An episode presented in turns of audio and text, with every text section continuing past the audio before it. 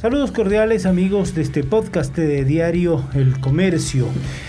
Hoy vamos a conversar con Santiago Estrella. Él es editor de la sección Ideas y acaba de leer el libro de Javier Gómez Jurado, Historia de la corrupción en el Ecuador. No solo que acaba de leerlo, sino de publicar un interesante artículo en la sección Ideas de Diario El Comercio que yo recomiendo su lectura. Em, se lee un poquito con los pelos de punta este, este libro de Javier Gómez Jurado, ¿verdad, Santiago? Hola, un saludo. Hola, Gonzalo, y hola a todos nuestros, y un saludo a todas nuestras audiencias. Más que con los pelos de punta, con rabia, con bronca, y si estuviésemos en privado te diría muchas otras palabras más, porque es la historia de la corrupción institucionalizada en este país desde los tiempos de la colonia. Y lo grave de todo esto es que uno lo lee y es como se repitiera, como que es verdad eso de que la historia es cíclica, ¿no? Entonces esa es una de las cosas fascinantes de este libro, pero ahí es cuando uno se da cuenta de que muchas cosas fascinantes son cosas dolorosas. Sí, e, es fascinante por, me parece que está una historia, no lo he leído totalmente, he leído una parte, tú lo, tuviste la suerte ya de leerlo totalmente, pero me parece que es una historia que está bien contada, que eso es importantísimo. ¿Sabes que es un trabajo académico? Sí. Eh, documentado como académico, trabajado con incluso con estos eh, modelos de investigación tipo Chicago, APA, con toda esa cuestión. ¿Qué significa esto? Cuéntanos. son las formas de, en la metodología científica, la forma de presentar los trabajos académicos, que es sumamente complicados. Yo que soy un viejo de la época de la Universidad Católica, era el padre nieto. Era el eh, manual de, de metodología, manual de trabajo de metodología científica, algo así, del padre nieto, y eso era la forma como se trabajaba, que era puro pie de página. Después vienen los métodos o los modelos APA, y ahora que se está usando Chicago, que es en cambio ya no hay tanto pie de página, sino solamente pones el nombre y el número de página. Eh, son metodologías de trabajo científico que pero, este, este lo tiene. es una lectura fácil, ¿no? La, gran cosa de esto es que es en realidad un relato histórico, ¿no? Eh, es, un, es algo muy narrativo, tiene está muy bien documentado, pero es sumamente narrativo que es, insisto, irónicamente eh, fascinante la lectura, ¿no? Es, es, es un deleite leerlo, pero voy a insistir, siempre estás leyendo con una cosa de rabia y decir, es como mirarse al espejo, ¿no? Es un libro que yo lo titulé así, ¿no? Un libro que funciona más como un espejo. Claro, ahora eh, es cierto que la historia se repite y no voy a hablar solamente en este caso de la, de la, corrupción, sino muchos otros episodios. Podemos ver que se repiten usos, formas, costumbres en hacer política, en esto, en el otro. En el caso de la corrupción, podríamos sacar como una conclusión a priori que no escarmentamos, que no aprendemos de esa historia de la corrupción para que esos hechos no se repitan como sociedad, me refiero. Eh, me parece que más bien estamos peor que antes. ¿Por qué? Porque en el libro se documenta muy bien todo el trabajo de denuncias y de cierto activismo que hay en contra de la corrupción y que tiene consecuencias. Eh, pero también, como siempre, la corrupción está cerca a los sectores del poder, o sea, está hecho por el poder. La, corrupción está en el poder. Y después los que no son el poder, para poder tener eh, relaciones comerciales con el poder, también se deja corromper. Acceden, a la corrupción, al poder para ser claro, eh, sí. Y eh, pero parece que han sabido, pero el problema es que eran los intereses de grupos de poder que estaban como en desventaja ante la situación. Por ejemplo, en el caso de uno de los presidentes de la Real Audiencia, eh, Morga, eh, él, llega a los oídos del rey que el man era un promiscuo y un abuso y abusaba de su, y, ordena Su investigación, y, ordena una investigación que hace el padre Mañosca el padre Mañosca eh, los manda inmediatamente a prisión, eh, pese a que toda la aristocracia quiteña lo recibió con bombos y platillos, tratando de ganar, obviamente, sus favores. y los manda a prisión, pero tanto las, las élites lograron que no llegara nada. ¿Sí? Pero sí, pero sí hay casos en la historia donde la corrupción se dice la gente le protestaba y traía ciertas consecuencias, por lo menos del despido de, la persona, no la rotación de cargos. en el caso de Morga solamente me aparto un momento de este diálogo para decir que hay una novela que escribió Alfonso Rizos de Vez sobre el periodo de Morga en el, gobierno. Y, cierto, es una novela, una novela histórica de todos modos, donde sí ves en cuerpo entero el horror de, de, este periodo, que a propósito es uno de los periodos más largos eh, en nuestro país, digamos, eh, de, algún gobernante en Quito, en ese caso concreto. Ahora, estamos hablando de este libro, Historia de la Corrupción en el Ecuador, de Javier Gómez Jurado. ¿Con qué se va a encontrar el lector? Este lector que seguramente ya eh, ya tenemos unos cuantos oyentes que bueno se, se, escandalizaron alguna vez con un funcionario que falsificó su título recientemente. nos escandalizamos, ¿verdad? No es noticia de nuevo. Claro, no es noticia nueva. Tiene ya sus ancestros de la colonia, ¿no es cierto? Eh, él roba, pero hace. Claro. También hay un informe, esto es muy divertido, hay un informe que mandaron, eh, se me escapa ya un poco los tiempos, tendría que tenerlo totalmente anotados, pero hay un informe sobre un presidente de la Real Audiencia de Quito Guzmán eh, y el rey manda, la corona manda dos agentes secretos por separado que no sabían de la existencia el uno del otro. Entonces envían los informes.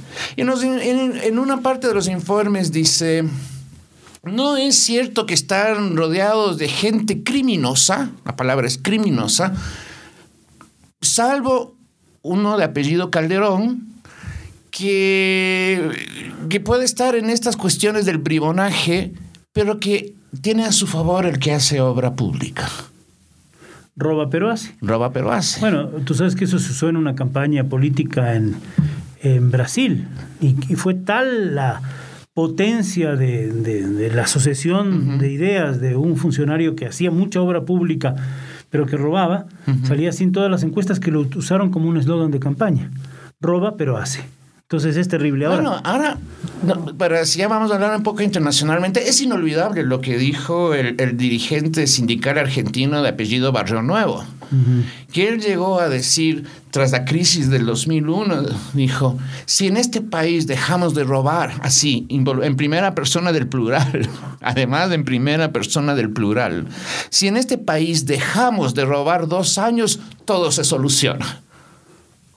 Bueno, seguramente no. Seguramente. Aquí había Lucio Gutiérrez que también dijo que había que con la plata de la corrupción se iban a hacer grandes obras. Pero a ver, volvemos un poco al, detalle de lo de Javier Gómez Jurado en esta obra.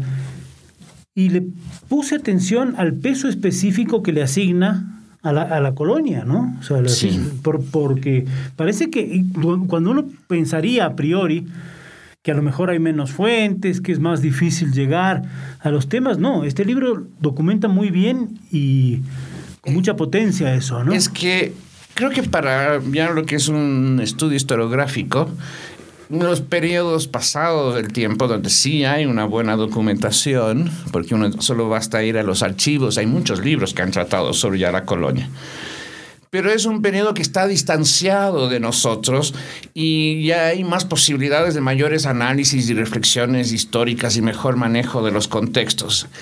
Lo mismo pasa con el, en el libro con el primer periodo de la República, digamos que hasta los ferrocarriles y digamos que hasta la década de los 50, más o menos.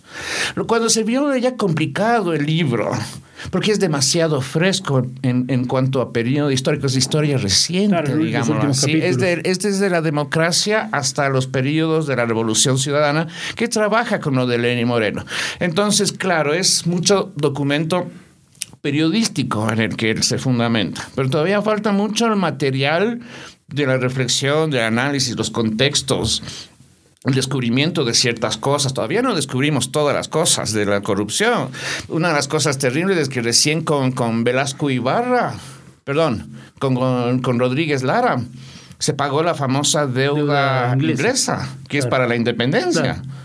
Imagínense, y pagando un montón de plata y un montón de intereses. Me acuerdo cuando se hizo una gran noticia cuando claro, terminó, claro, la deuda terminó inglesa. la deuda inglesa. Sí, yo este, también me acuerdo que yo era un niño todavía. en ¿Alguna ese vez? momento. Alguna vez. bueno, eh, yo, ¿por, qué, ¿por qué un oyente debería leer este libro de, de Javier Gómez Jurado, Historia de la corrupción en el Ecuador?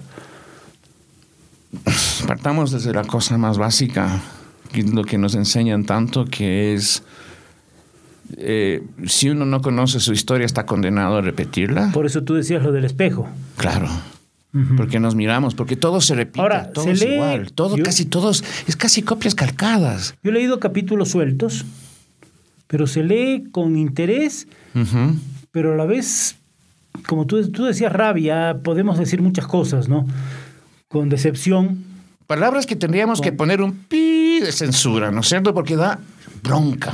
Pero, Esa es la cuestión. Pero eh, el aporte de un libro como este. Oh, es extraordinario. Eh, es primero el haber sintetizado, porque esto es años de historia y años de trabajo. Qué también trabajo. O sea, imagínate, el libro tiene como 350 páginas, pero son como 36 de referencias bibliográficas. Sí, es así es. impresionante. Es O sea, está muy bien documentado. Está muy bien documentado. Es un, Bueno, libro, es, es- un libro valioso. Es un es un libro muy valioso. O sea, es, es, es entretenido.